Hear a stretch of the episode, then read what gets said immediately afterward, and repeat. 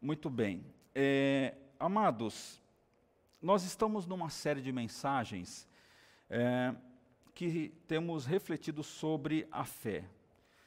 É, fé não pode se associar apenas a um ritual religioso ah, do tipo em que alguém vá a alguma igreja, algum santuário ou qualquer que seja o local e essa pessoa então vai lá e cumpre determinadas normas, determinadas é, regras ou determinados rituais. A fé não pode se desassociar das nossas ações. A fé não pode se descolar daquilo que nós fazemos, daquilo que nós executamos. A fé cristã, ela está conectada ao ato da vida o gesto que fazemos, o olhar que fazemos, o dinheiro que nós gastamos, tudo isso precisa prover da fé, precisa ter origem na fé, precisa se conectar à fé. O que eu estou dizendo? Que precisamos é mostrar ao mundo, escrever uma história no coração das pessoas. Essa história ela precisa ser escrita como, como tendo origem uma pessoa que se chama Jesus Cristo. O cristão ele tem por obrigação é, transferir a sua fé, a sua crença, através dos seus atos, mas de que maneira? De modo que o resultado deste ato, o resultado é, desta ação, deste movimento que ele venha a fazer, possa imprimir, de alguma maneira, o nome de Jesus. Possa revelar isto às pessoas que recebem o nosso ato. Porque, de alguma maneira, as pessoas avaliam a nossa vida não por aquilo que falamos, mas por aquilo que nós fazemos.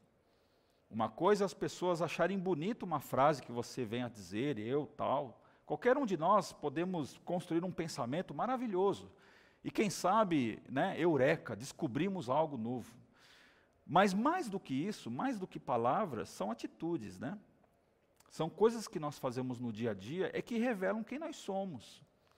É, uma vez que nós conseguimos entender este princípio de que a nossa vida, a, a, a rotina do dia a dia, quer seja dentro do casamento, relacionamento familiar, relacionamentos profissionais, relacionamentos sociais, quer seja os projetos de vida que nós venhamos a desenvolver, o fato é que todas essas ações, esses movimentos, todas essas decisões, as assinaturas que nós fazemos, os compromissos que nós assumimos, como cristãos, esta origem, a origem de tudo isso está na pessoa de Jesus Cristo. E nós vamos ler aqui uma história, apenas um verso, da vida de um homem que nós já falamos no início, a vida do apóstolo Paulo. Queridos, nós temos muitos personagens na palavra que são extremamente é, influenciadores, né? É, mas eu tenho por mim, isso já é uma opinião pessoal, que o apóstolo Paulo no Novo Testamento é aquele que emblematizou o Evangelho. É aquele que, da sua mente, através do relacionamento de Jesus, associado às ações dele nas três viagens missionárias. E neste processo que vamos fazer uma breve leitura de um verso apenas, é, onde ele estava ali no final da sua carreira, já sendo preso, acusado e prestes a ser é, condenado, é, vemos que todos os momentos da vida de Paulo, desde a sua conversão registrada em Atos capítulo 9 até o final do livro de Atos, nós vemos o quê? Que nada do que ele fez, nada do que ele fazia, ou que ele estava fazendo, ou de que ele estava se propondo a fazer, estava desconectado do seu testemunho no dia da sua conversão.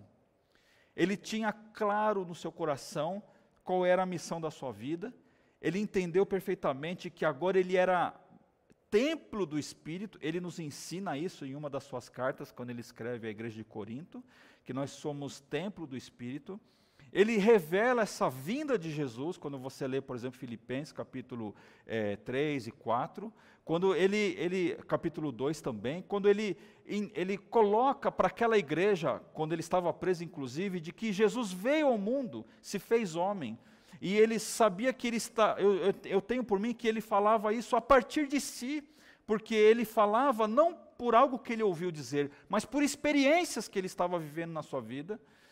E nós vemos então essa gloriosa forma de é, ser na vida do apóstolo Paulo. Por isso que o tema da mensagem nós intitulamos Jesus comigo, tudo é possível. No capítulo 23, no versículo 11 desta palavra, o que, que nós temos aqui? Na noite seguinte, o Senhor Jesus apareceu a Paulo e disse: Tenha coragem, Paulo, você falou a meu respeito aqui em Jerusalém e vai falar também em Roma. É, no ano passado eu fiz uma reflexão a respeito desta passagem bíblica, né? É, a partir do capítulo 23, 24, 25, 26, 27, e vai se desenrolando a história. Se você ler o capítulo é, 21, a partir do verso 27, é onde a Bíblia está dizendo que Paulo foi preso ali em Jerusalém. No, verso, no capítulo 22, ele começa a fazer o seu discurso de defesa. Quando entra no capítulo 23, Paulo é preso né, porque havia uma sedição muito grande em querer matá-lo. É, o, tanto os saduceus como os fariseus estavam estimulando, estimulando a sociedade a aniquilar o apóstolo Paulo, e de repente é, Jesus, é, aliás, de repente ele é tirado desta confusão e ele é aprisionado. Né? Veja que, por que, que Paulo foi aprisionado? Porque ele foi injustiçado, porque havia uma, uma revolta religiosa por parte dos mais conservadores em não aceitar as, as, suas pregações, em não aceitar os seus ensinos. E nós lemos aqui na noite que na noite seguinte o Senhor Jesus apareceu a Paulo. Que noite seguinte é essa? Na noite em que ele foi preso. E disse: "Tenha coragem, Paulo, você falou ao meu respeito aqui em Jerusalém". Ou seja, ele estava preso em Jerusalém e vai falar também em Roma. Fiz uma pequena anotação aqui para você e diz assim: a jornada é tão importante quanto o final. Irmãos, ter objetivos na vida, ter é, alvos a, a, serem alcançados é extremamente importante, extremamente é, é, motivador, porque isso nos impulsiona a fazermos coisas. Mas tão importante quanto chegar lá no destino, executar uma tarefa, realizar um projeto. Por exemplo, um jovem quer ir para uma faculdade. Bom, quero me formar como é, qualquer coisa. Então ele estuda, ele se, ele se dedica para aquela formação. Mas tão importante quanto o título é como ele se formou. É como ele desenvolveu essa história. Não é? E tudo é assim na vida. Tão importante quanto constituir uma família, mas é como nós constituímos essa família tão importante quanto desejar ter um filho, mas é como nos preparamos, é como nós é, desejamos que esse filho aconteça. Tão importante quanto fazermos um projeto, seja qual for, construir algo, deixar alguma herança, mas é como nós fazemos isso. Né? Um poeta romano, né, que morreu 18 anos depois de Cristo, Públio Ovídio, Ovídio Naso, ele é, foi, ficou conhecido mais como Ovídio, ele é, soltou um pensamento e esse pensamento se popularizou, inclusive equivocadamente esse pensamento ele foi impresso em Maquiavel e coisa que não é, né? Esse pensamento não é de Maquiavel, mas de Ovídio. Ele fala, ele fala o seguinte: você com certeza já ouviu falar sobre isso e talvez você consiga associar muitas pessoas que fazem exatamente o que este poeta falou. Os fins justificam os meios é algo que nós, como cristãos, abominamos. Nós não acreditamos nesse pensamento. Porém, veja que coisa é, mais assustadora. Este pensamento ele está enraizado em boa parte da sociedade civil, em que as pessoas, para que elas alcancem determinados resultados, não importa como elas façam isso, se elas terão que ferir alguém, se elas terão que puxar o tapete de alguém, se elas terão que fazer é, de algum procedimento que seja não ético, um procedimento totalmente fora dos princípios de relacionamento saudável.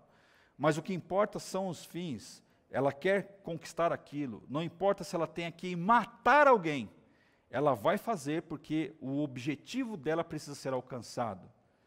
E nós, como cristãos, nós entendemos que esse tipo de vida em nada tem a ver com aquilo que nós acreditamos que a palavra nos ensina. Porque o modo de vida que nós levamos precisa conversar com os propósitos que nós acreditamos. Nós sabemos, irmãos, que a, nem sempre a jornada da vida é tranquila. Sabemos disso. Sabemos que é, esses meios que nós estamos falando do pensamento de Ovídio, né, é, nem sempre são favoráveis à nossa vida. Nem sempre favorecem para que aquele projeto que nós estamos em busca é, seja tranquilamente alcançado. Haja vista, por exemplo, que nós estamos enfrentando um problema crônico no mundo em virtude da pandemia do coronavírus. Né? Quantas pessoas morreram, quantas ainda vão morrer, Tragicamente, nós falamos isso. Quantas pessoas serão contaminadas, quantas pessoas perderão seus empregos, enfim. Estamos vivendo em um, em um modelo social é, é, forçosamente é, empurrados é, em uma situação que nós não gostaríamos de estar vivendo. Mas nós temos sonhos, nós temos projetos, nós temos é, é, coisas a serem buscadas. Será que eu, eu devo abrir mão de tudo assim que eu tenho e construir com base muitas vezes em oração? Porque o, o, o meio em que eu estou vivendo agora desfavorece tudo isso? Será que as minhas ações agora elas devem ser alteradas? Devem ser, é, eu preciso abrir mão das minhas, da, dos meus sonhos, daquilo que eu preciso realizar enquanto propósito de vida, só porque o meio em que eu estou vivendo desfavoreceu esta conquista?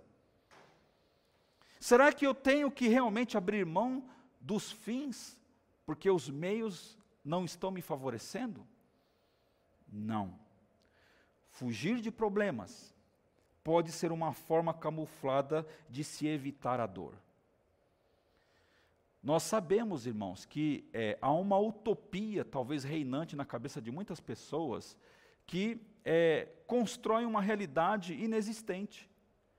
Em que, por exemplo, é, por que, que é, o sofrimento existe? Porque Deus não nos livrou do sofrimento. Ora, para com isso. Quando é que na, na história da humanidade o sofrimento deixou de, de existir? A prova que ele vai continuar existindo é porque ele sempre esteve entre nós como fruto do pecado original. Nós só nos livraremos deste sofrimento que tanto nós não desejamos quando estivermos na glória do Senhor, desfrutando as benesses daqueles que perseverarem na sua fé, daqueles que colocarem a sua mente, o seu coração nos princípios do reino e perseverarem na fé. Então, essa, essas utopias que as pessoas inventam, essas ideologias políticas, em que há, sim, possibilidades de nós criarmos uma sociedade justa e tal, tal, tal, isso é tudo mentira. Qualquer que seja a, o modelo político implantado a partir do homem, será é, faltante, não será perfeito, haverá sofrimento porque o sofrimento faz parte da nossa vida. Mas nós podemos nos adaptar às circunstâncias. Não importa se nós estamos em meio a uma pandemia. O cristão genuíno, ele não abre mão dos seus propósitos, porque se ele entende que aquilo que ele orou na vida, que aquilo que ele colocou diante do altar, aquilo que ele gastou horas e horas de joelho no chão, buscando orientação de Deus, como um fruto de uma palavra dada ao seu coração, se Deus mostrou para ele algo, o que são os problemas, ou qual é, qual é a realidade, ou qual é a circunstância que pode modificar isso na nossa caminhada. Eu penso que nada pode alterar este propósito da nossa vida. Quando você olha, por exemplo, para o texto que nós lemos do apóstolo Paulo, parecia ser o fim. Ora, tanto investimento, tantas cartas escritas, tantas orações, tantas exortações, tantos confrontos, tantas batalhas, tantas instruções, tantos discipulados, tantas é, dias e dias, horas e horas de oração, louvor. Veja que até mesmo na cadeia Paulo orava e as coisas aconteciam tantas e tantas coisas, de repente, aonde que ele está agora? Em uma cadeia, colocado ali injustamente, sendo acusado de coisas que ele não fez, sendo é, é, é, injustamente é, condenado, ou possivelmente seria condenado, claro, mas de uma forma injusta. Como pode um homem do porte do apóstolo Paulo agora estar numa cadeia? Parecia ser o fim. Parecia ser aquele momento em que nós, é, como nós enfrentamos na vida, às vezes nós vivemos momentos, irmãos, que nós, às vezes, achamos que é o fim de tudo. Às vezes as pessoas elas recebem notícias de um desemprego, às vezes elas recebem notícias de uma enfermidade, às vezes elas recebem notícias através da mídia aí e tal, né? E aquilo começa a se avolumar na cabeça, começa a criar um, um pensamento tão problemático que as pessoas elas acreditam que tudo está acabado. Mas o momento, queridos, que parecia ser o fim, quem é que aparece nesta hora, né, ao lado do apóstolo Paulo? nada mais, nada menos do que o próprio Senhor Jesus. Porque Paulo ele tinha em mente uma coisa, que para o morrer era lucro para ele. Para o morrer era era era lucro porque a sua vida estava em Cristo. Toda crise é um ponto crucial e decisivo, né? É um ponto crucial, decisivo. Na crise somos desafiados a encontrar novas formas de ser e agir. Naquele momento da cadeia de Paulo, quando ele então sofre uma injusta prisão, ele poderia simplesmente entregar os pontos e, quem sabe, desistir da sua caminhada, da sua jornada e dizer assim: Olha, Jesus, eu sei que o Senhor me falou, que faz e tal, mas olha só como que eu estou vivendo. Talvez este seja o pensamento de muitas pessoas que estão me ouvindo. E eu quero dizer para você, através da análise desse verso, que isso não pode ser uma verdade em nossa vida. Jesus ele vai estar, ele estará sempre do nosso lado. Nós precisamos crer nisso. A Bíblia está dizendo, na noite seguinte, o Senhor Jesus apareceu a Paulo. No dia em que Paulo estava ali na sua cadeia, quem é que aparece? Ele precisava de um companheiro, precisava de uma palavra, precisava de alguém que pudesse dar uma orientação, pudesse abrir o seu caminho novamente. E quem é que esteve ali? o próprio Senhor Jesus. Essa ideia, queridos, de que na noite seguinte Jesus apareceu para Paulo, se nós fôssemos traduzir isso de uma forma literal o texto, ficaria assim: e Jesus ficou ao seu lado. É como se Paulo estivesse aqui, no meu lugar, e Jesus estivesse aqui. E Jesus, juntamente com Paulo, olhando para alguma janela, algum lugar, e dizendo para ele assim: Olha, Paulo, o seu fim não está nessa cadeia. O seu fim não está aqui. Você foi fiel comigo até agora, você vai até Roma. Não importa o que aconteça. Veja que Jesus, quando ele é, está ali com seus discípulos, já fazendo os seus discursos finais do seu ministério, um texto que nós gostamos muito de ler, ele diz assim: E digo isto para que, por estarem unidos comigo, vocês tenham paz. Jesus estava se referindo aos doze, aos seus discípulos, que logicamente isso chegou a nós de uma forma mais aberta. Eu digo isto para que, por estarem unidos comigo, vocês tenham paz. No mundo vocês vão sofrer, numa tradução mais conservadora, no mundo tereis aflições. Mas tenham coragem, eu venci o mundo. Essa palavra sofrimento, aflição, ela tem, assim, é, uma, um sentido de prensar. Prensar. Quer ver um exemplo simples? Imagina lá a buchinha de lava-louça que está na pia da sua casa. Você põe lá sabão nela, detergente, põe um pouquinho de água e você começa a apertar. E quando você aperta, quanto mais você aperta, mais espuma sai, porque ela está cheia daquele conteúdo do detergente. A aflição, irmãos, ela causa em nós esse esse sentimento de sermos pressionados ou de estarmos pressionados. Nós nos vemos pressionados por não saber o que fazer, por exemplo, no dia de amanhã.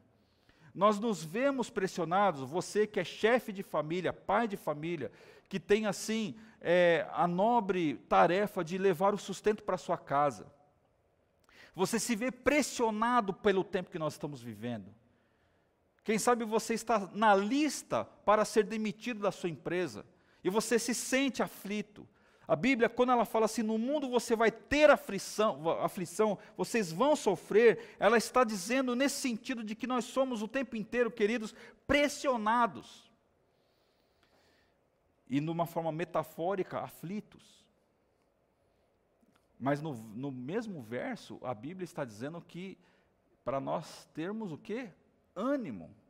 Era exatamente aquilo que Paulo estava vivendo. Ele estava pressionado por falsas acusações, ou vontade de chutar tudo aquilo embora, não é?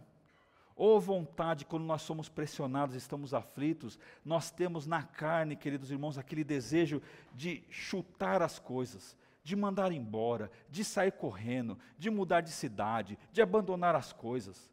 Como nós nos sentimos pressionados, nós temos talvez a, a, tendência de imediata de fazer, querer fazer isso. Mas nós aprendemos na palavra que não podemos agir dessa forma, de uma forma impensada, porque isso é uma forma irresponsável de fazer a gestão da própria vida.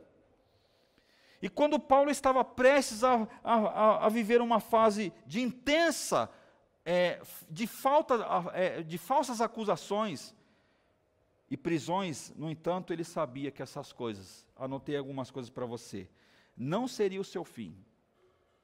Todas as circunstâncias negativas não seriam motivos para que ele desistisse. Não mudaria a sua fé. Oh, que benção, hein? Como é bom a gente olhar o exemplo do apóstolo Paulo, em que ele não muda a sua fé, não muda o seu jeito de crer, não muda o que ele sabia, o que ele pensava e o que ele julgava a respeito de Jesus, porque nada do que estava acontecendo por ele alterou a sua crença. Nada alteraria o seu propósito de vida. Nada tirava da sua cabeça de que a sua missão não estava cumprida ainda. E ele não jogaria fora tudo aquilo que ele já tinha vivido, experimentado com Cristo.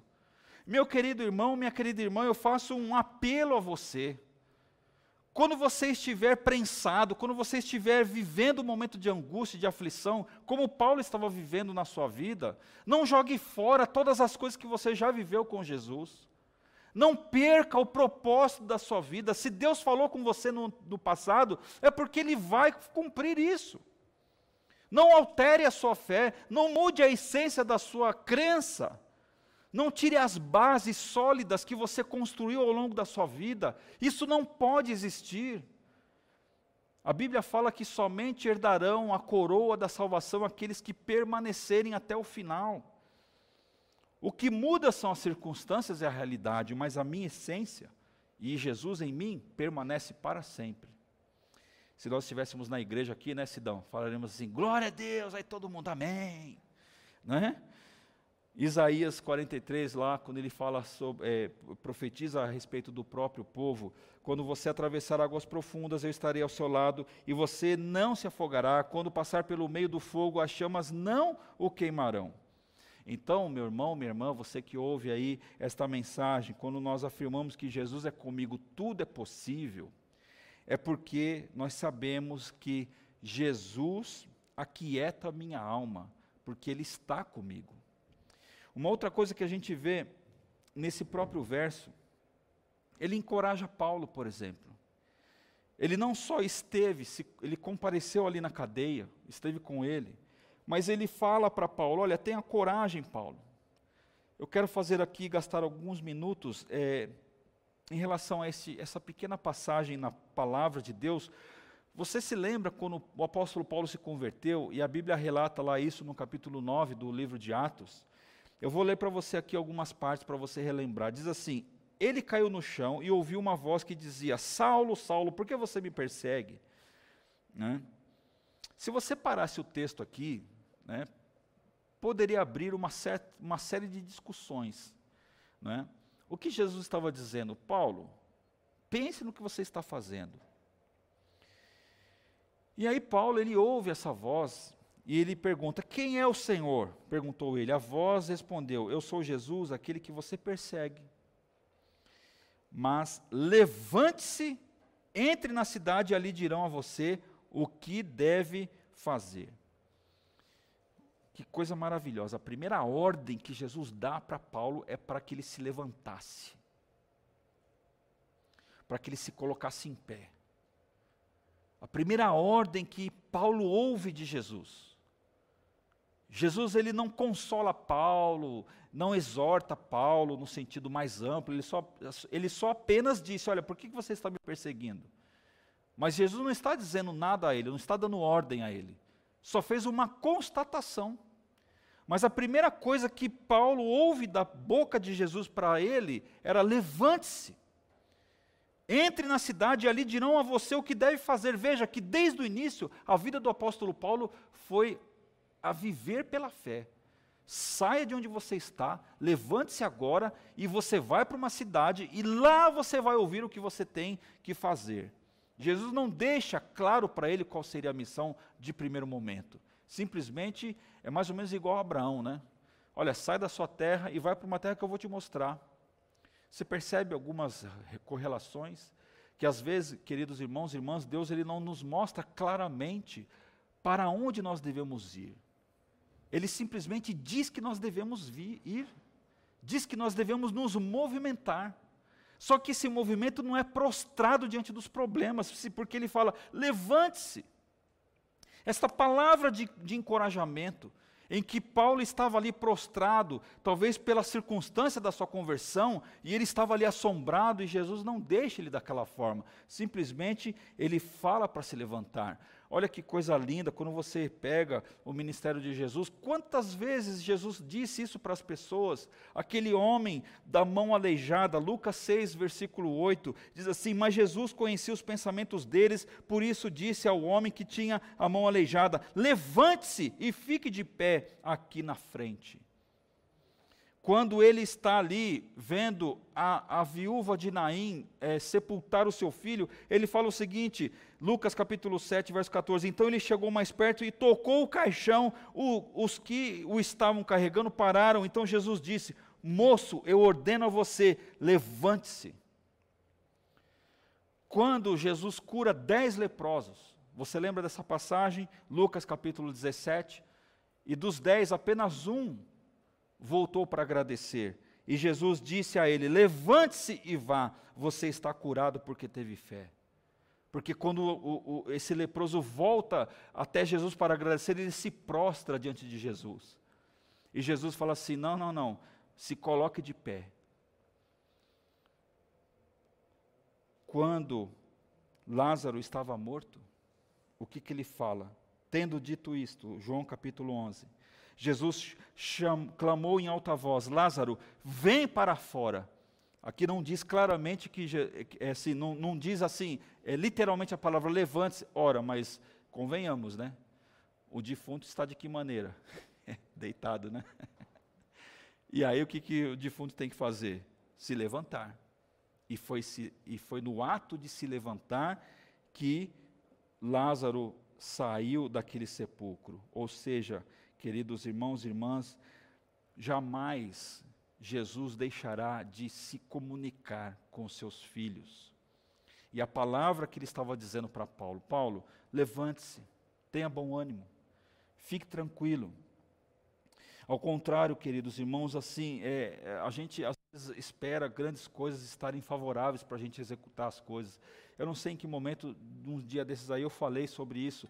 É, a gente não precisa se preparar perfeitamente para começar as coisas. A gente não precisa estar plenamente ah, equipados, preparados para a vida, para uma viagem e tudo mais, para a gente executar um trabalho. É como a igreja aqui do Iguatemi, uma igreja pequena, uma igreja de bairro, mas estamos fazendo assim o melhor que podemos, com coisas simples. Mas o que nós não podemos, queridos irmãos, é desconfiar da coisa mais preciosa que nós temos aqui como recurso, que é a palavra de Deus. A Bíblia fala que Jesus, com a sua palavra, criou todas as coisas.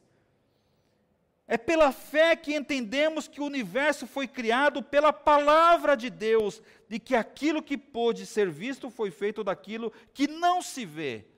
Hebreus capítulo 11, versículo 3. Não foi assim o poder de Deus criar átomos, moléculas e tal, e foi. Tudo bem, a gente sabe que isto está implícito na pessoa de Deus, Mas o que, que a Bíblia fala? Que no princípio, no princípio criou Deus os céus e a terra. E ele foi declarando: haja isso, haja aquilo, haja aquilo outro. E ele foi ordenando tudo. E o autor aos Hebreus, o livro que nós estamos estudando na escola bíblica dominical, diz que pela palavra de Deus as coisas aconteceram. Quero perguntar a você, meu irmão, minha irmã, você que ouve essa palavra, o que é que Jesus tem dito ao seu coração através das ministrações, através desse tempo de pandemia, através dessa situação de aflição que nós estamos vivendo? Veja que Paulo, no meio da sua cadeia, o que, que ele ouve? Uma palavra de ânimo da parte de Jesus. E é isso que nós temos assim em mente no nosso coração. E por fim, queremos é, é, comentar a última parte desse verso. A Bíblia está dizendo lá: Você falou ao meu respeito aqui em Jerusalém, vai falar também em Roma. Olha que coisa linda.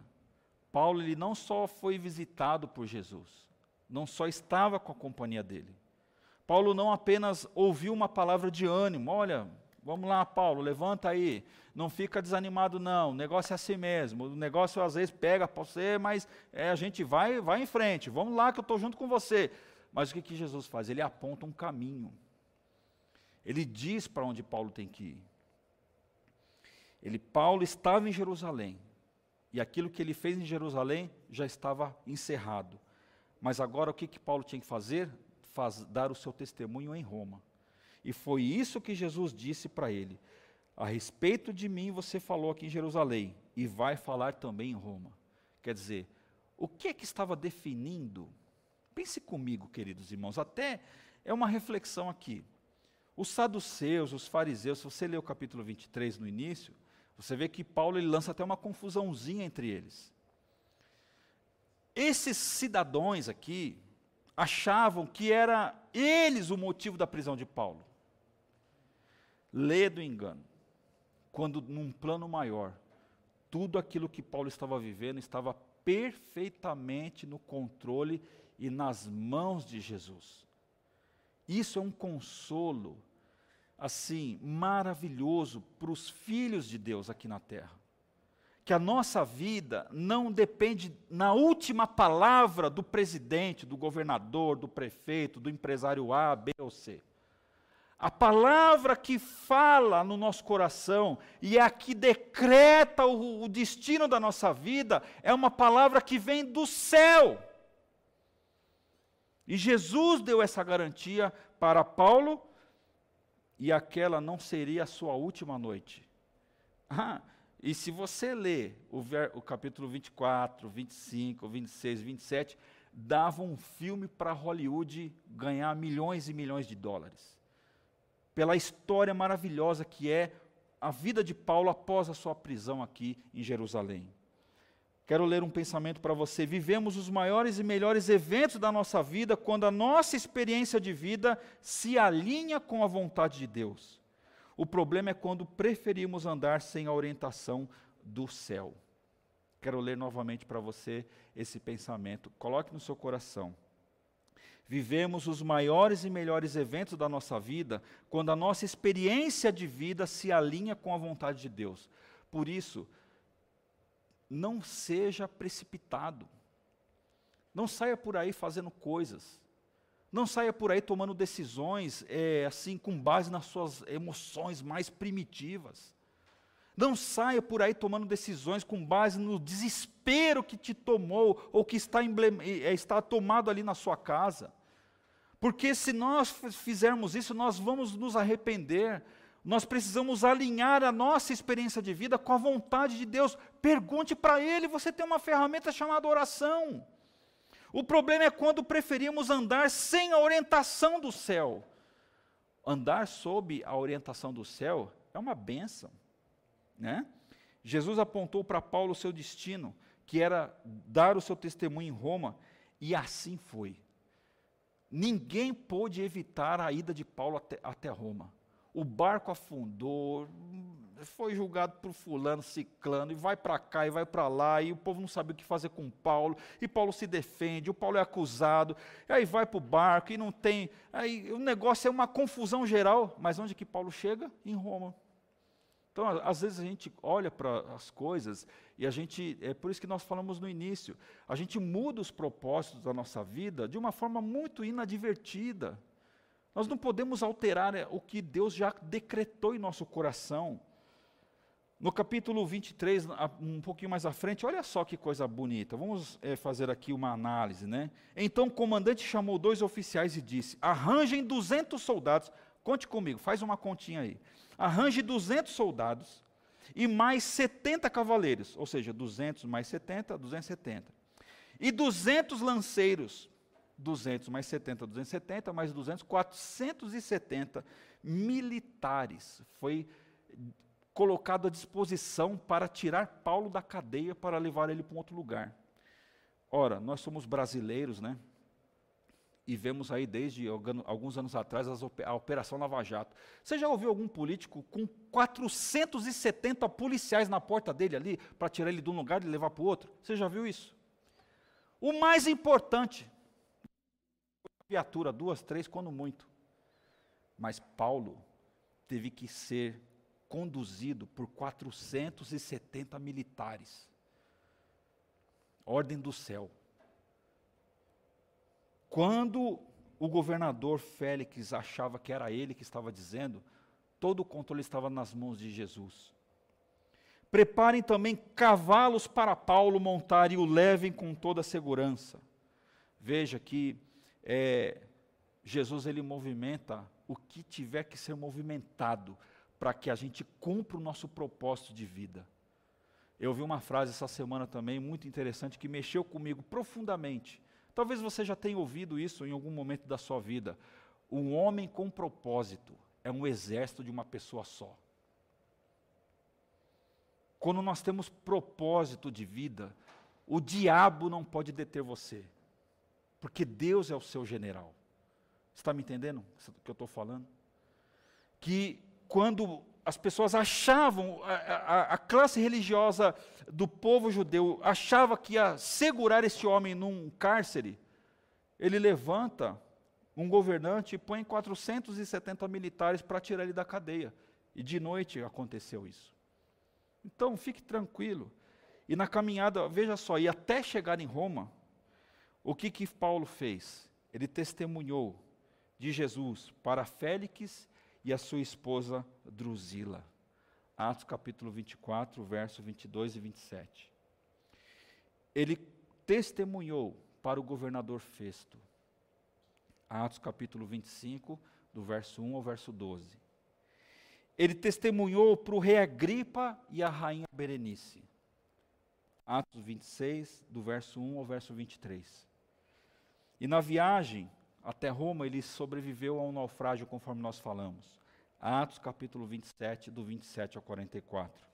E quando ele chega a Roma, ele teve a oportunidade de pregar. Leia Atos capítulo 28, verso 29, 22 até o verso 29. E teve uma vida abençoada e normal. Atos capítulo 28, da parte do verso 30, diz assim: Durante dois anos, Paulo morou ali numa casa alugada e recebia todos os que iam vê-lo. Né? Que bênção, hein? Eu tenho um sonho de ir para Roma, de ir para Veneza, esse lugar, e Paulo foi levado de graça. Que homem abençoado, né? Ele anunciava o reino de Deus e ensinava a respeito do Senhor Jesus Cristo, falando com toda a coragem e liberdade.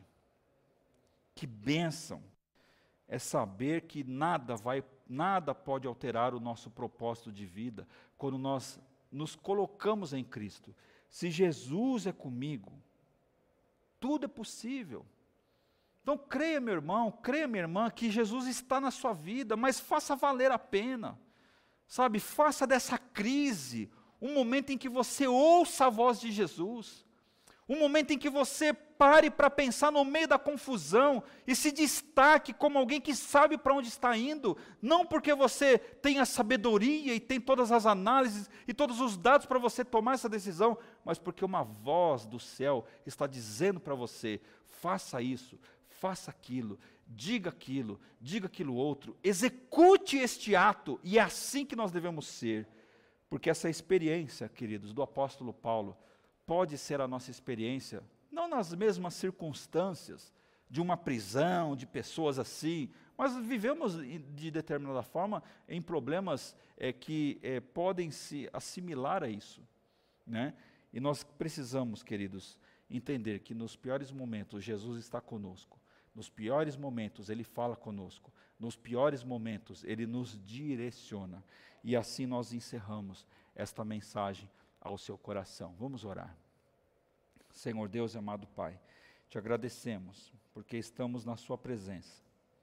Te agradecemos, ó Deus, porque a Sua palavra está sendo pregada. Ó Pai amado, te agradecemos, porque esta palavra é viva, ela é ativa nesta terra. Ah, Senhor amado, tantas são as literaturas, tantas são as, os pensamentos, que têm como origem, ó Deus, as conjecturas humanas. Ah, Deus amado, mas a Sua palavra, Senhor, está acima de todas as demais porque não há comparação, ó Pai, a se fazer, ó Deus, a respeito do que nós temos aqui registrado nesta palavra. Deus amado, se temos pessoas que estão nos ouvindo nesta hora, e que porventura, Senhor, estão aí com um sentimento de desistência da fé, estão, ó Pai, com aquele sentimento, ó Pai, de que tudo está acabado, ah, Senhor querido, em nome de Jesus, repreenda, Senhor, estas coisas. Porque, Deus eterno, nós vemos a vida do apóstolo Paulo sendo encaminhada pelo Senhor. Nada poderia mudar, ó Deus, a razão do seu, da sua vida, Senhor. Porque quem determinava, Senhor, os passos deste homem não eram, Senhor, as pessoas, não eram as circunstâncias, não eram, Senhor, os governadores e nem os seus acusadores mas era o Senhor Jesus, o Deus Todo-Poderoso e Glorioso, o Senhor, ó Deus, exaltado em toda a terra, a base da nossa existência, a rocha, Senhor, da Sua igreja, o cabeça da Sua igreja,